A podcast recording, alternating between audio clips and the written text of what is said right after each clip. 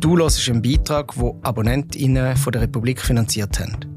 Mit einem Abo unterstützt auch du unabhängigen Journalismus.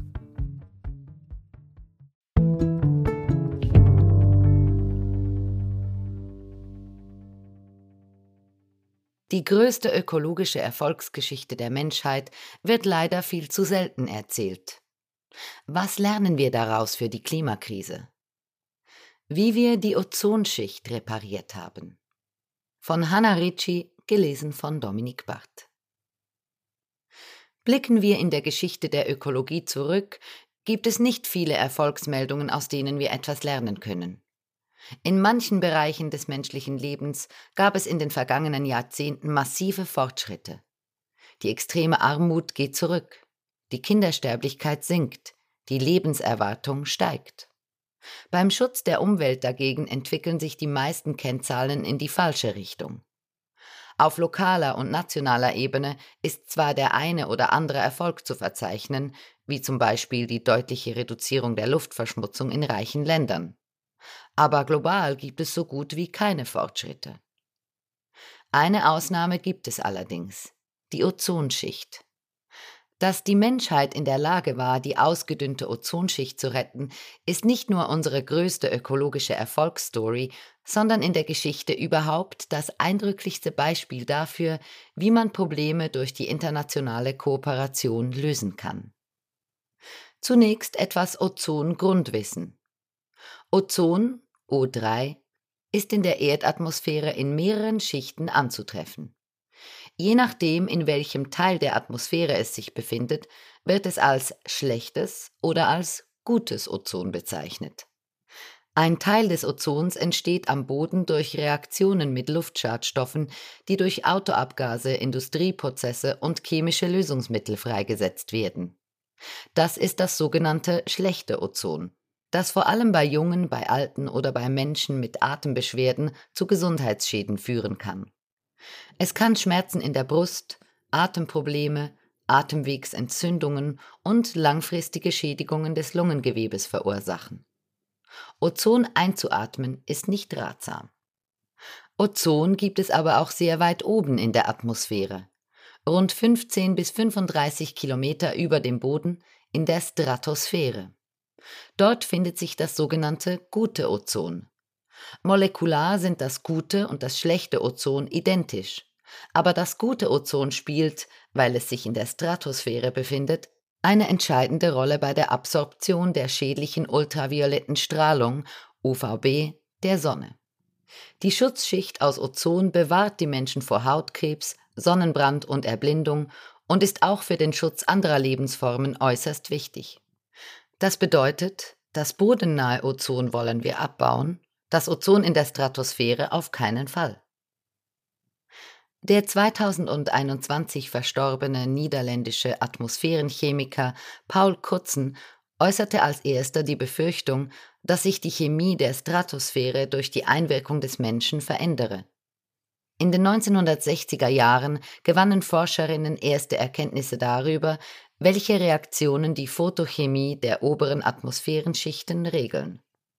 Damals arbeiteten viele Wissenschaftler mit Modellen, die die Wechselwirkungen zwischen OH-Radikalen und Ozonmolekülen in den Mittelpunkt drückten.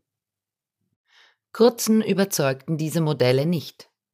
Die hohen Ozonkonzentrationen in der oberen Stratosphäre ließen sich aus seiner Sicht durch diese Reaktionen allein nicht erklären. Er vermutete, dass weitere Faktoren eine Rolle spielten, dass sich in der Stratosphäre noch andere Wechselwirkungen zwischen chemischen Stoffen wie Stickstoffverbindungen und dem Sonnenlicht abspielten. Leider konnte er seine Vermutung nicht belegen, weil es damals noch nicht möglich war, die Stickstoffkonzentration in der Stratosphäre zu messen. Ein Jahr später bekam er endlich die Daten, die er brauchte. Forscher hatten mit Hilfe von Höhenforschungsballons das Sonnenspektrum untersucht und eine Möglichkeit gefunden, die Dichte von Stickstoffverbindungen HNO3 in der Stratosphäre zu messen. Krutzen stellte nicht nur fest, dass Stickstoff in der Stratosphäre mit dem Ozon reagieren konnte. Er fand auch heraus, dass durch den Menschen emittierte Stickstoffverbindungen diese Reaktionen beeinflussen können. Stickoxide, N2O, produzierte der Mensch auf vielfältige Weise mit Düngemitteln, Raketentriebwerken und Verbrennungsmotoren. Die dabei entstehenden Emissionen konnten in die Stratosphäre gelangen, mit dem Ozon O3 reagieren und bewirken, dass dieses Ozon zu Sauerstoff O2 zerfällt.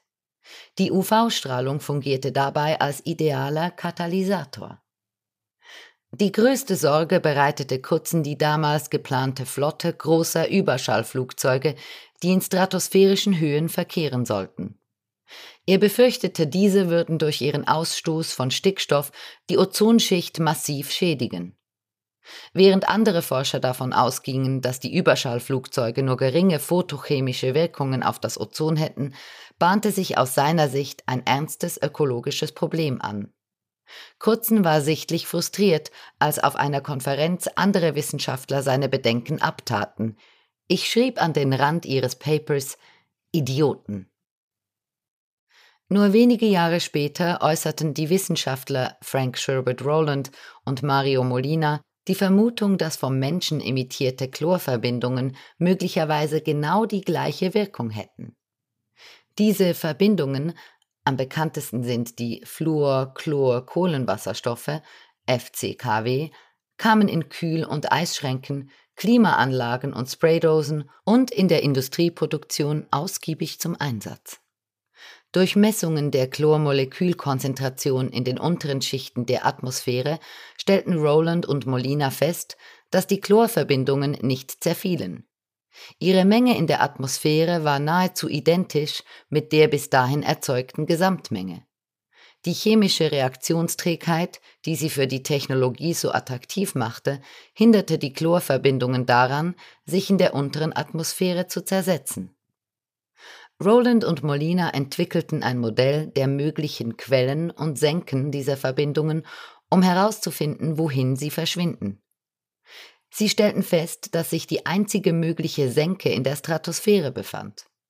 Dort konnte die UV-Strahlung die Chloratome abspalten, sodass diese mit dem Ozon reagieren und es zersetzen konnten. Es mehrten sich die Beweise, dass die Menschheit dabei war, durch den Einsatz dieser Schadstoffe die Ozonschicht auszudünnen.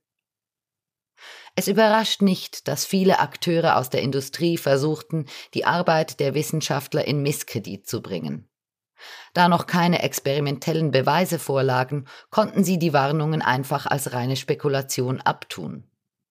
Der Vorstandsvorsitzende der weltgrößten FCKW-Produzenten DuPont bezeichnete die Theorie als Science-Fiction-Geschichte, einen Haufen Müll, absoluten Unsinn.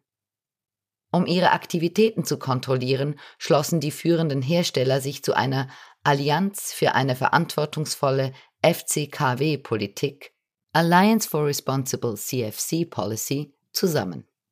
Sie starteten groß angelegte PR-Kampagnen, welche die Theorie der Ozonausdünnung in Verruf bringen sollten. Erst spät wurde Kurzen, Roland und Molina doch noch die Anerkennung zuteil, die sie verdienten. 1995 erhielten sie für ihre Arbeit den Nobelpreis für Chemie. Wir sind gerade wieder da. Hallo, ich bin Carlos, Reporter bei der Republik und ich tue dich kurz stören. Ich arbeite seit fünf Jahren bei der Republik und ich bin überzeugt, dass es der beste Ort ist, um echten Journalismus zu machen. Ich habe Zeit, um tief recherchieren und eine Geschichte gut zu erzählen. Wir sind werbefrei und einzig von unseren LeserInnen finanziert. Unter republik.ch-hallo kannst auch du ein Abo lösen. So, und jetzt fertig Werbung.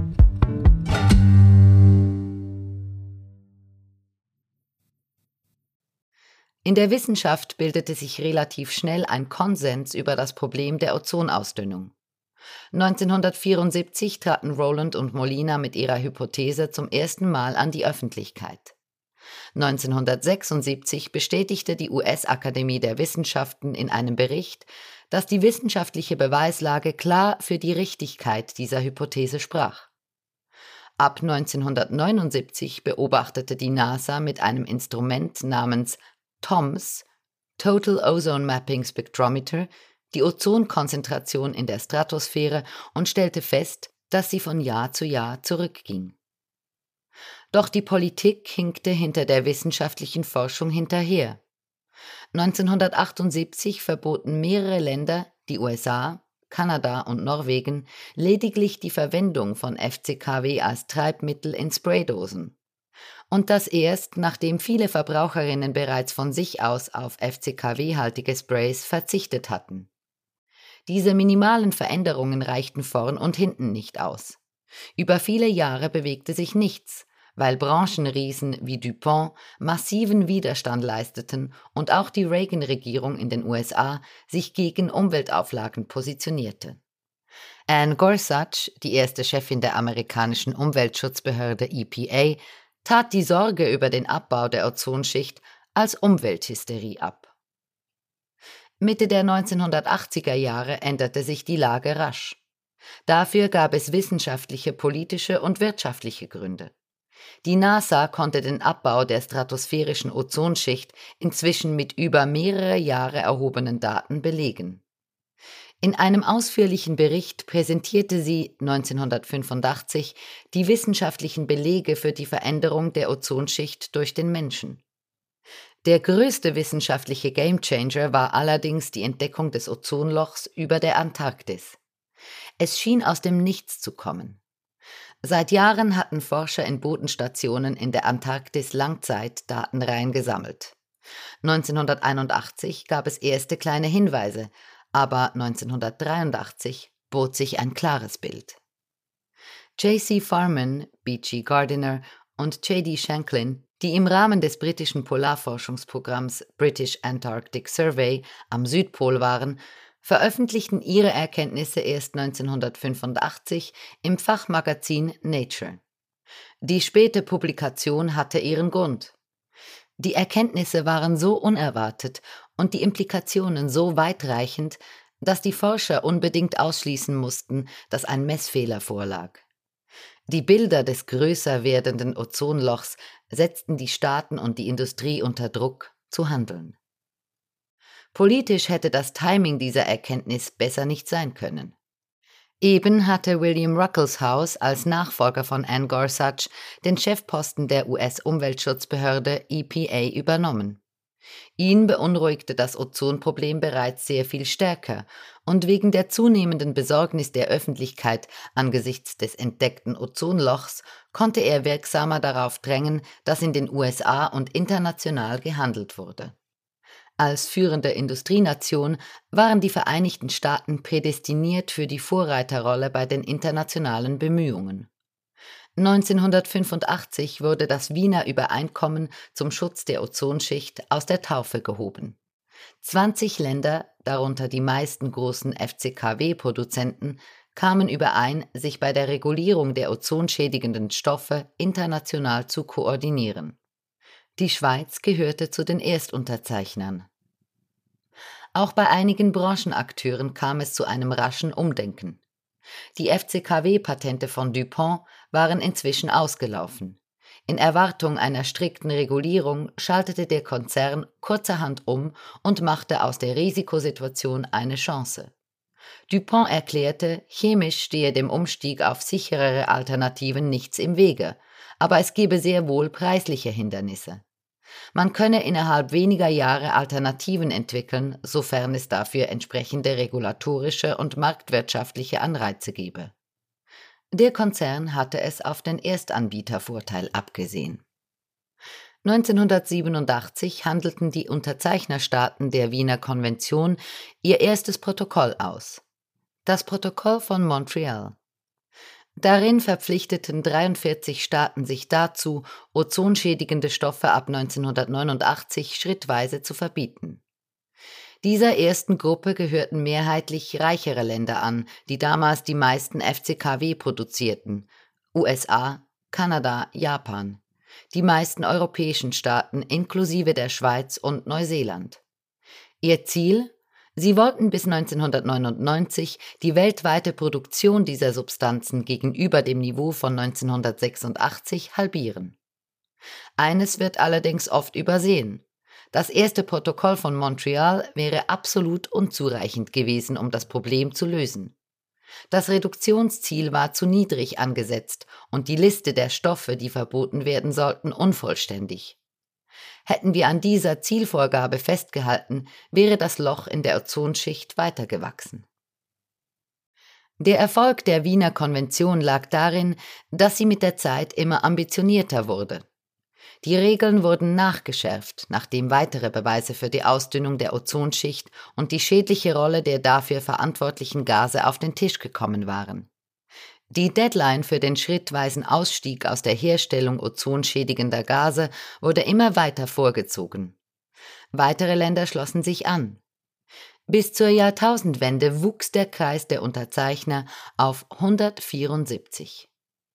2009 wurde die Wiener Konvention als erster Vertrag überhaupt weltweit ratifiziert.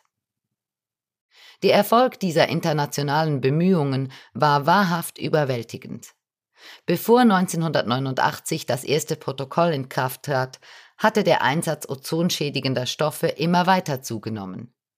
Der anschließende schrittweise Ausstieg vollzog sich in hohem Tempo. Innerhalb eines Jahres sank der Verbrauch auf ein Niveau, das 25 Prozent unter dem von 1986 lag.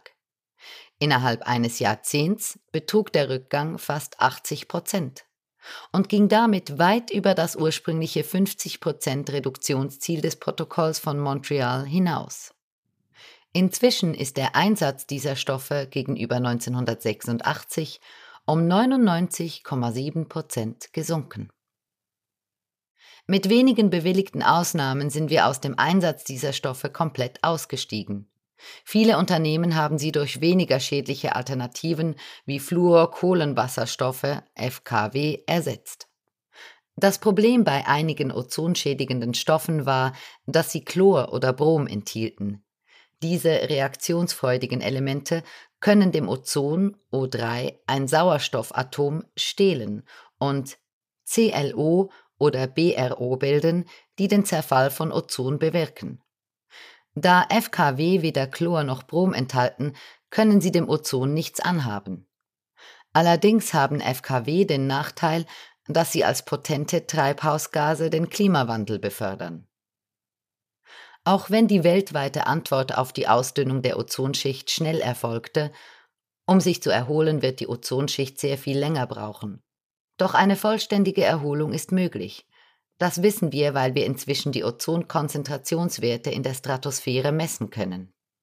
Die NASA überwacht schon seit den späten 1970er Jahren im Rahmen ihres Programms Ozone Watch die Ozonkonzentration und die Größe des Ozonlochs. Die Ozonkonzentration wird in sogenannten Dobson-Einheiten gemessen.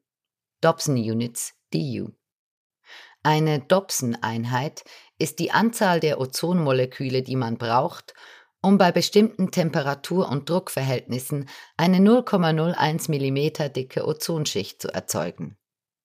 Im Bereich von 100 DU oder weniger sprechen wir von einem Ozonloch.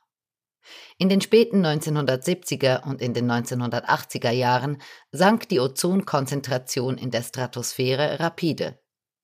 Sie wurde innerhalb von zehn Jahren halbiert und geriet in die Gefahrenzone unter 100 DU. Die Ozonschicht, die uns von den Gefahren der UVB-Strahlung geschützt hatte, begann sich aufzulösen. Doch unsere globalen Anstrengungen zeigten Erfolge. Durch die rapide Senkung unseres Ausstoßes konnten wir die Ozonkonzentration stabilisieren. Wir haben aufgehört, der Stratosphäre dieses wertvolle Gas zu entziehen. Und wie hat sich das auf die Größe des Ozonlochs ausgewirkt? Da diese Auswirkungen erst mit einer gewissen Verzögerung sichtbar werden, war in den gesamten 1980er Jahren zu beobachten, wie das Loch über der Antarktis größer wurde. Ende der 1990er Jahre hatte es eine Ausdehnung von 30 Millionen Quadratkilometern, dreimal so groß wie die USA. Doch irgendwann wurde sichtbar, dass unsere Bemühungen Wirkung zeigten. Seit den späten 1990er Jahren stabilisiert sich die Größe des Ozonlochs. 2018 veröffentlichte die NASA-Mission Aura ihre ersten Ergebnisse, die deutliche erste Anzeichen einer Erholung erkennen ließen. Um sich von den in Jahrzehnten entstandenen Schäden zu erholen, wird die Ozonschicht noch eine Weile brauchen. Bis die Ozonkonzentration weltweit wieder das Niveau von 1960 erreicht, wird es wohl bis zur Mitte des 21. Jahrhunderts dauern. In der Antarktis, wo die Ozonschicht wegen der tiefen Temperaturen besonders stark gelitten hat, dürfte sich der Erholungsprozess sehr viel länger hinziehen. Dort werden wir womöglich bis zum Ende des Jahrhunderts warten müssen. Solange wir an unserem Ausstieg aus dem Einsatz ozonschädigender Stoffe festhalten, können wir aber davon ausgehen, dass die Situation sich immer weiter verbessern wird. Auch wenn wir eine Weile warten müssen. Das Warten lohnt sich. Bei der Bewältigung anderer ökologischer Probleme sind wir nicht ganz so erfolgreich können wir die eine oder andere Erkenntnis, die wir aus der Rettung der Ozonschicht gewonnen haben, auf andere Herausforderungen wie den Klimawandel übertragen? Es gibt eine Reihe von offensichtlichen Parallelen. Sowohl der Abbau der Ozonschicht als auch der Klimawandel sind Probleme, die die Welt gemeinsam meistern muss. Anders als die Luftverschmutzung, bei der die örtliche Bevölkerung unter örtlichen Emissionen zu leiden hat, leidet unter den ozonschädigenden Stoffen und Treibhausgasemissionen die gesamte Weltbevölkerung, weil diese Gase sich einfach über den Globus verteilen, darum heißen sie auch well-mixed gases. Und in beiden Fällen liegt auf der Hand, dass es ohne internationale Koordination nicht geht. Die Tatsache, dass bei der Rettung der Ozonschicht die Bemühungen im Lauf der Zeit intensiviert wurden, kann uns ebenfalls eine Lehre sein. Das erste Protokoll von Montreal aus den 1980er Jahren war bei weitem nicht ambitioniert genug, um das Problem in den Griff zu bekommen. Es war zwar immerhin besser als Business as usual, aber mit dem darin formulierten Reduktionsziel wäre das Ozonloch weitergewachsen. Unsere Bemühungen waren nur deshalb erfolgreich, weil wir die Regulierungsstandards mit der Zeit immer weiter angehoben haben. Die Klimapolitik ist heute in einer ähnlichen Situation und das schon seit langem. Mit dem, was die Länder bisher zugesagt haben, steuern wir auf eine Erwärmung von 2,6 bis 2,9 Grad Celsius bis 2100 zu und sind damit weit entfernt vom Ziel der Vereinten Nationen, die Erderwärmung auf unter 2 Grad Celsius zu begrenzen. Wenn wir unser Ziel erreichen wollen, müssen wir mehr Ehrgeiz entwickeln. Und zwar schnell. Es gibt zwischen den beiden Problemen allerdings auch wichtige Unterschiede. Beide sind zwar globale Herausforderungen, aber ihre Auswirkungen machen sich nicht überall auf der Welt in gleichem Maß bemerkbar. Die Ausdünnung der Ozonschicht ist in höheren Breitengraden gravierender, weil die Luft dort kälter ist. Das ist einer der Gründe, warum Ozonlöcher sich gerade über der Antarktis und der Arktis bilden. Die reicheren Länder in Europa und Nordamerika sind vom Ozonabbau nicht nur in stärkerem Maße betroffen, sondern ihre Bevölkerung ist wegen ihrer Hautfarbe auch anfälliger für Gefahren wie Hautkrebs. Darum hatten die weltgrößten Produktionsländer ozonschädigender Stoffe eine starke Motivation, tätig zu werden. Ein Leitartikel in der New York Times warnte 1986 für die kommenden Jahrzehnte vor Millionen von zusätzlichen Hautkrebsfällen infolge des Ozonabbaus. Die Tatsache, dass die größten Produzenten am meisten zu verlieren hatten, wirkte vermutlich beschleunigend auf ihre Bemühungen um eine Problemlösung. Beim Klimawandel liegen die Dinge anders. Diejenigen, die am stärksten von den Auswirkungen des Klimawandels bedroht sind, zählen in der Regel zu den Ärmsten der Welt und haben nicht die Ressourcen, um sich auf diese Auswirkungen einzustellen. Am meisten darunter leiden ausgerechnet diejenigen, die am wenigsten zum Treibhausgasausstoß beitragen. Ein weiterer großer Unterschied zwischen der Schädigung der Ozonschicht und dem Klimawandel die Ozonausdünnung war ein branchenspezifisches Problem, während der Klimawandel das gesamte Wirtschaftssystem betrifft. Ersatzlösungen für die Substanzen in unseren Kühlmitteln und Spraydosen zu finden, war viel leichter als unsere gesamte Volkswirtschaft umzumodeln. Wir brauchten nicht aufhören, unsere Lebensmittel zu kühlen oder Deodorant zu versprühen. Wir mussten nur eine Möglichkeit finden, dies auf eine andere Weise zu tun. Doch unser Leben, die Industrie, der Verkehr, Stromquellen und Lebensmittelsysteme basieren allesamt auf CO2 emittierenden Brennstoffen. Viele dieser Infrastruktursysteme haben eine jahrzehntelange Lebensdauer. Unser Reiseverhalten, die Lebensmittelproduktion oder die Energiegewinnung komplett umzustellen, gelingt nicht über Nacht. Die gute Nachricht ist, dass kohlenstoffarme Energieträger derzeit deutlich billiger werden und es dadurch leichter werden dürfte, diese Energieträger zur Standardoption zu machen. Doch die Systeme neu zu gestalten, die das Fundament für Volkswirtschaften in der ganzen Welt bilden, wird mit Sicherheit keine so leichte Übung wie die Gase auszuwechseln, die in unseren Kühlschränken zum Einsatz kommen. Auch wenn uns die Bewältigung des Klimawandels vor größere Schwierigkeiten stellen wird, lassen sich aus der Ozon-Erfolgsgeschichte wichtige Lehren ziehen.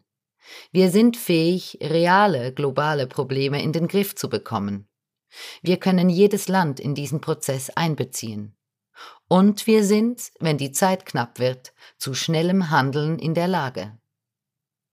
Dass wir nun noch selten über die Ozonschicht reden, ist vielleicht ein Beleg dafür, dass wir sie erfolgreich gerettet haben. Aber wir sollten uns auf unsere Fähigkeit besinnen, bei der Bewältigung solcher globalen Probleme an einem Strang zu ziehen.